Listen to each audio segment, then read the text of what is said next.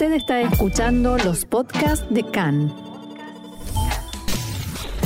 CAN, Radio Nacional de Israel.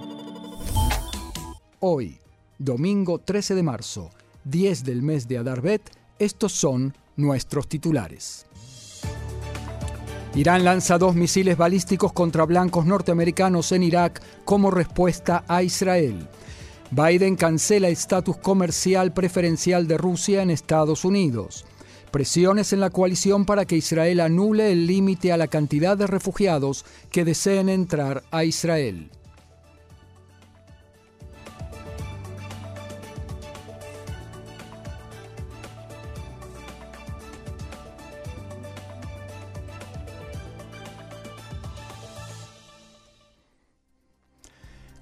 Ahora sí vamos al desarrollo de la información. La Guardia Revolucionaria de Irán asumió la responsabilidad por el lanzamiento de dos misiles balísticos lanzados por Irán anoche contra el edificio del consulado estadounidense en la ciudad de Irbil, capital de la región kurda del norte de Irak. Y advirtieron a Israel de una reacción mucho más destructiva y dura si se producen más ataques israelíes a blancos iraníes. En Israel estimaban hoy que los dos misiles fueron una reacción a la muerte de dos oficiales de la Guardia Revolucionaria de Irán en un ataque de hace algunos días en Siria la semana pasada, adjudicado a Israel.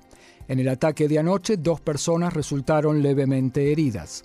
Medios iraníes informaron que el disparo de los dos misiles fue una respuesta a acciones anteriores de Israel contra Irán y no respuesta a la muerte de los dos altos oficiales.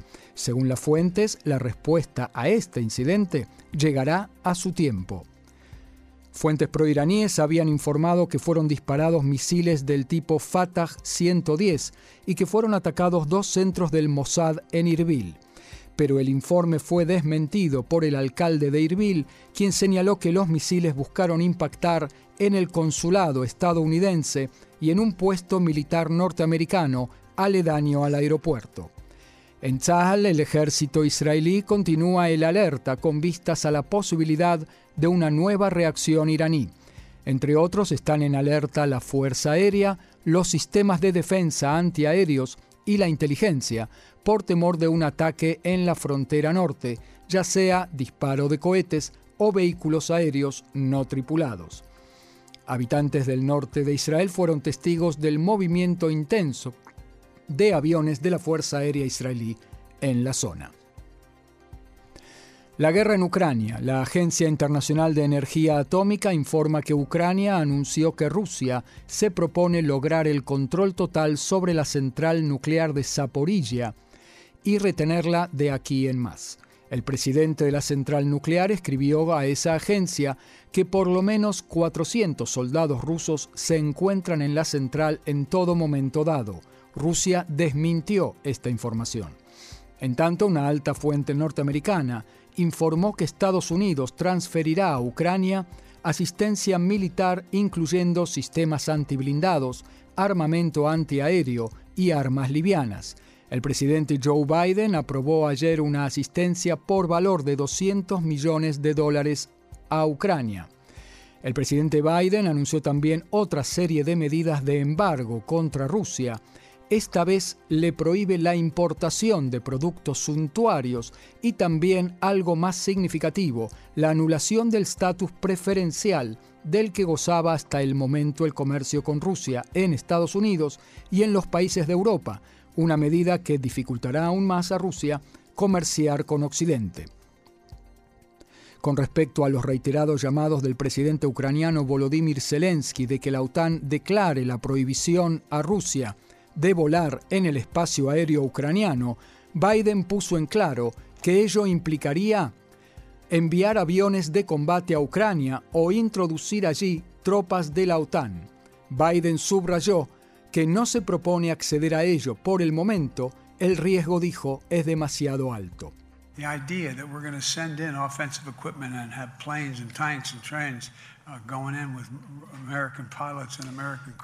Esta idea de que enviemos equipamiento de combate ofensivo, aviones, tanques con pilotos y soldados norteamericanos, no se confundan, no importa lo que digan, eso es una tercera guerra mundial. En otro orden, todavía en la guerra en Ucrania, el primer ministro Naftali Bennett dialogó ayer con el presidente ucraniano Volodymyr Zelensky por espacio de más de una hora. Juntos trataron las vías para detener los combates y sobre los esfuerzos que Israel realiza en el tema. Zelensky solicitó a Israel ayuda para lograr la liberación del alcalde de Melitopol y de otros altos funcionarios que fueron detenidos por los rusos. Fuentes israelíes cercanas a los diálogos mantenidos por Bennett tanto con Putin como con Zelensky informan que no fue presentada a ambos líderes ninguna propuesta concreta con el fin de mediar entre ellos a raíz de la invasión rusa. Con todo, las fuentes estimaron que existe cierto avance en las posiciones de ambos bandos y que la actividad mediadora israelí contribuye a ello. En Ucrania ayer hicieron grandes esfuerzos por aclarar a Israel que ese país no está decepcionado en absoluto por los resultados hasta el momento de los esfuerzos de mediación israelíes. Los ucranianos sí emitieron en los últimos días expresiones de decepción. El mismo Zelensky dijo que no se sentía, entre comillas, envuelto lo suficiente por la bandera israelí, pero estas expresiones no incluyen los esfuerzos de mediación que Ucrania agradece, e incluso un funcionario del gobierno ucraniano propuso que la próxima ronda de negociaciones tenga lugar en Jerusalén. En el mismo sentido, el ministro de Relaciones Exteriores, Yair Lapid, se encuentra en Rumania y dijo que Israel, igual que Rumania, condena la invasión rusa a ese país. Al término de un encuentro con su par romano, Bogdan Aurescu, agregó Lapid que, abro comillas, llamamos a Rusia a cesar el fuego y los ataques y a resolver los problemas en torno a una mesa de negociaciones. Israel asistirá en todo lo que le sea posible para llegar a una solución de paz y trabaja en coordinación plena con Estados Unidos y los países de Europa.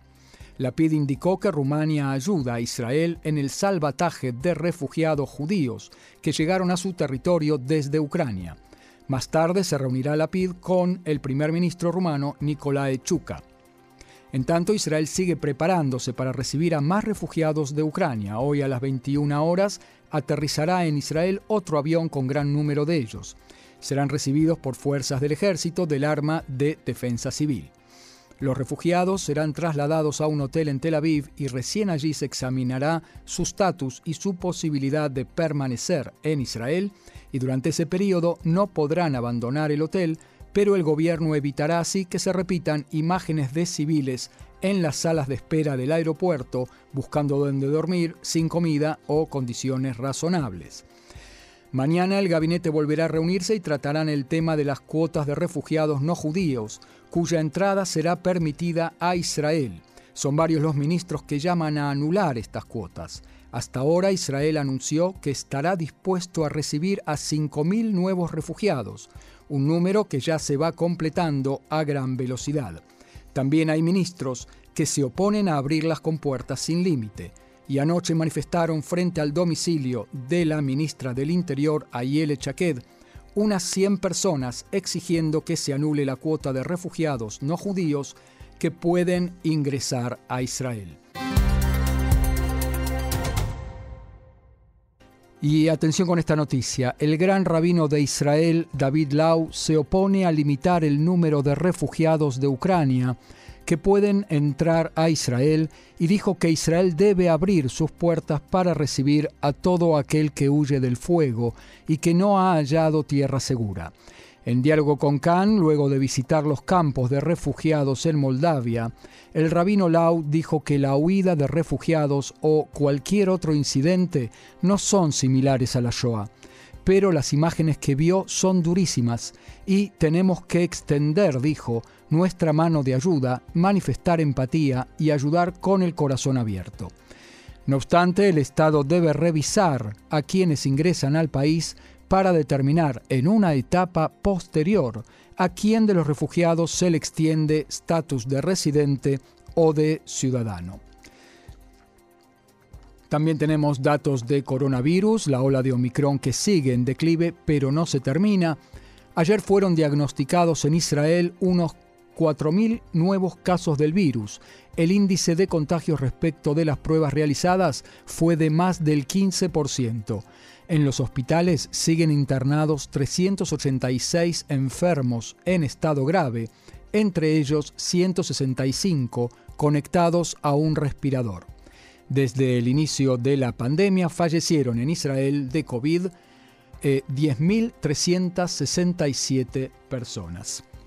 Y ahora sí, una noticia un poco más amable. Como le dice Roxana, la comunidad judía de Irán compró la tumba de Mordejai y Esther en Irán.